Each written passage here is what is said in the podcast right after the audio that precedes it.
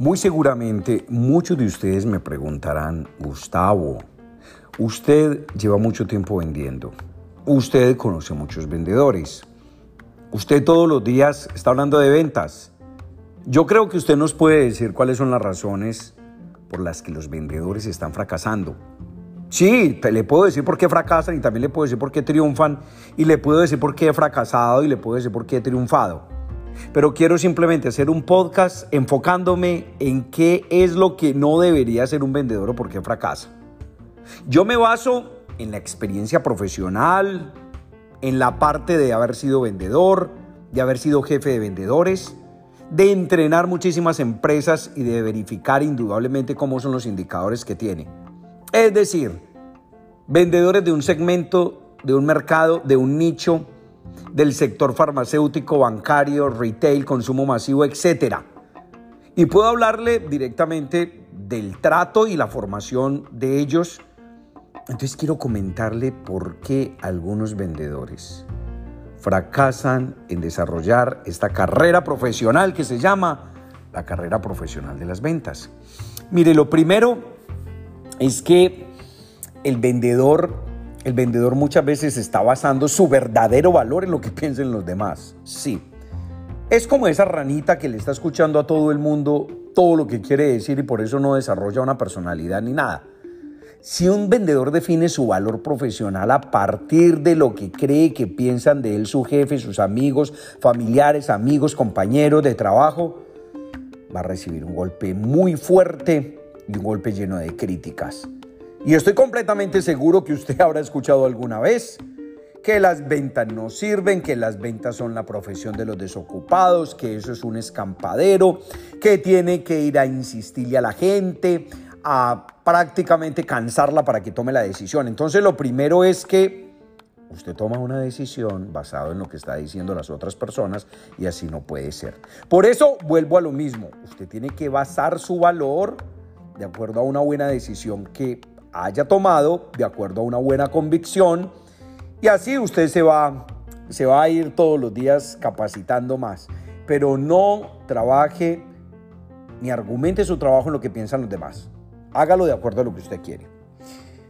El segundo error que tienen muchos vendedores hoy en día es que le temen mucho al fracaso. Hombre, y si hay algo ahí en ventas, es que a usted le van a decir no, no, no, no, no, no, no.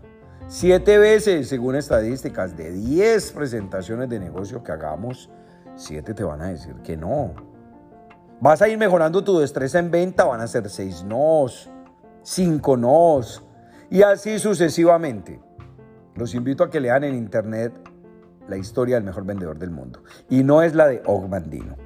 Entonces, uno de los errores más fuertes que tiene un vendedor o por lo que un vendedor fracasa es que le teme al fracaso, le teme al no. Y algunas personas ven los fracasos como algo tan doloroso que están tratando de evitarlos a toda costa y claro, tienen toda la razón. Nuestro cerebro a toda hora y en todo momento evita el sufrimiento.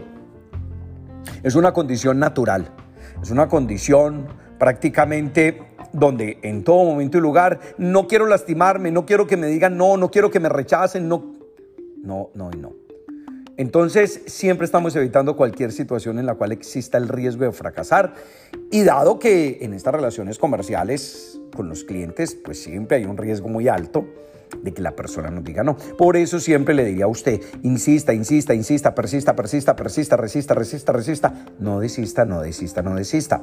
Recuerde que usted se va a encontrar mínimo cinco nos con el mismo cliente. El sexto puede ser el sí. Y recuerde que en ocasiones usted va a tener, si está en un mercado B2B, de encontrarse cinco personas que le van a decir no, no, no, no. El gerente financiero, el gerente de mercadeo, el gerente de ventas, el gerente de talento humano, el vicepresidente, etcétera.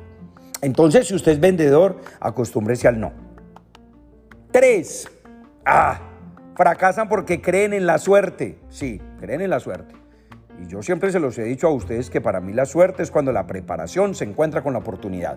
Gustavo, ¿me lo repetís? Sí, señor, con mucho gusto. La suerte es cuando la preparación se encuentra con la oportunidad. Algunas personas creen que, que su situación en la vida y su futuro como seres humanos está determinado por la suerte. Yo no creo en la suerte, yo creo en la preparación, yo creo en los procesos diarios, yo creo en Dios, yo creo en la acción. Pero si usted es de las personas que está pensando que porque la economía está bien usted va a vender, o porque su producto posiblemente es producto de un proceso pandémico, lo van a comprar, yo creo que estamos muy graves. Estas creencias mantienen a la persona focalizada en que no va a poder cambiar y no en lo que sí puede cambiar. Cuando un vendedor cree mucho en la suerte, no se prepara. Porque dice, pues hombre, esto no es una profesión, esto no es una actividad en la cual tenga que leer, tenga que estudiar, tenga que prepararme.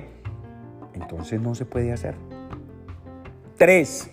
Tres de diez. Hoy solamente le voy a dejar esos tres. Tres de diez. Pero para mí hay tres importantes. Usted está siendo vendedor muchas veces, no por lo que usted considera que vale, sino lo que piensan los demás. Y los demás siempre van a ver el vendedor como un estorbo. Lo segundo es que usted le teme al no, le teme al fracaso, le teme a que le cierren la puerta y ahí usted se desinfla y hace otra cosa. Y lo tercero es que usted está constantemente creyendo en la suerte. Y la suerte no va a existir. La suerte no existe en el tema de ventas. La suerte es cuando la preparación se encuentra con la oportunidad. Recuerde que para esta semana le mando las otras, las otras en este excelente podcast. ¿Usted ya está inscrito en el Club del Aprendizaje? ¿En serio? Mire, el Club del Aprendizaje es un año de contenidos completamente dados para usted en liderazgo, marketing, ventas, coaching, comunicación, felicidad. Usted invierte 99.900 pesitos colombianos, es decir, usted está invirtiendo menos de 270 pesos al día. Está en un club privado con mini masterclass, con audios, con todas estas cosas que son importantes. Esa es otra. El buen vendedor que se educa factura. El que caduca no factura. Chao, cuídense.